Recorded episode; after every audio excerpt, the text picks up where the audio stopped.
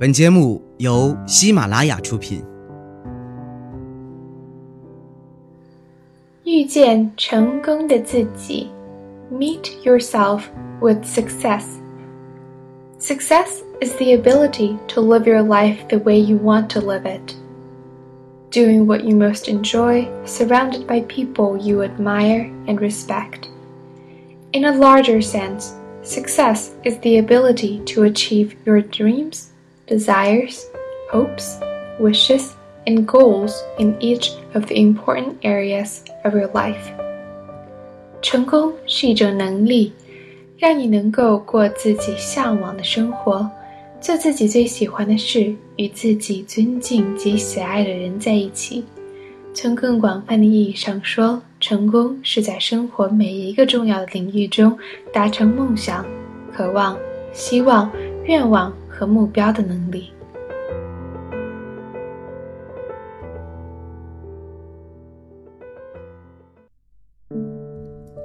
Picture Your Dreams by Michael A. Verdicchio. I met a lady recently who I think is in her 60s, although I certainly wasn't going to ask her. She is living a dream she had for a long time. She told me that she was blessed by God to be living where she is living today. Over the years, I have written a number of articles about dreams, goals, and possibilities. I think life was meant to be lived to its fullest. Part of living was full potential is being a possibility thinker. Many methods and programs can help one realize their dreams and goals. I have in the past written about some of them, but I also know that methods and programs are just that. They're simply methods and programs.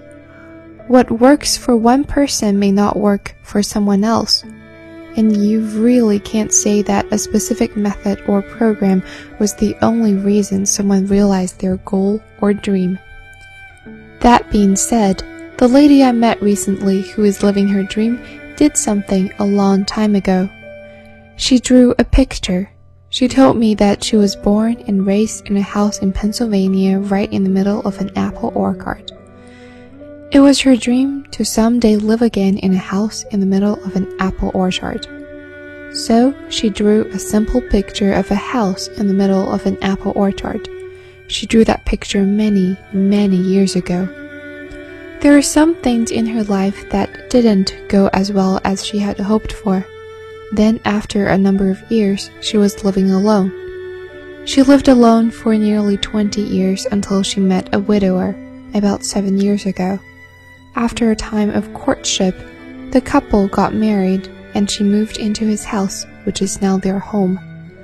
As I talked to her in the driveway of her new home of seven years, she was relating some of these things to me. She was so happy and truly thankful to God to be living in a house in California right in the middle of a large apple orchard. What are the odds, she told me, that I would meet someone who owned an apple orchard and that he would want to marry me, she thankfully added. Isn't God so good to me?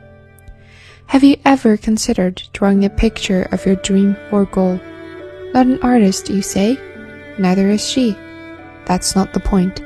The point is, can you see your dream? Can you describe it? Why not draw a little picture of it?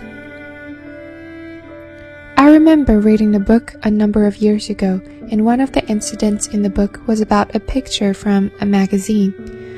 A man cut out a picture of a beautiful house from a magazine and kept the picture in his office.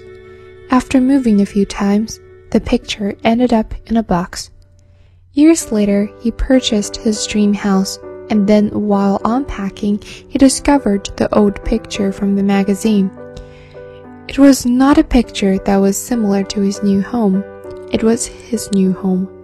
He stared at, at he stared at the picture that he had cut out of the magazine many years before. He stood there holding the picture of the house he now owned. Can you picture your dreams? Why not draw a picture of your dream? Or cut out a picture from a magazine of your dream? Or download a picture of your dream and put it on your desktop computer? put it on your cell phone. Our minds remember images. Scientists say that images that have emotions attached to them are very powerful. Perhaps this is a method you may want to explore in reaching your dreams and goals. No matter what method you use, do something to keep your dreams and goals alive, and never stop picturing them vividly in great detail in your mind.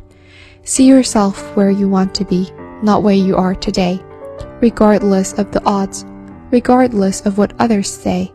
Your dreams are important because they are your dreams. Refuse to let go of your picture. Work towards it until you get it.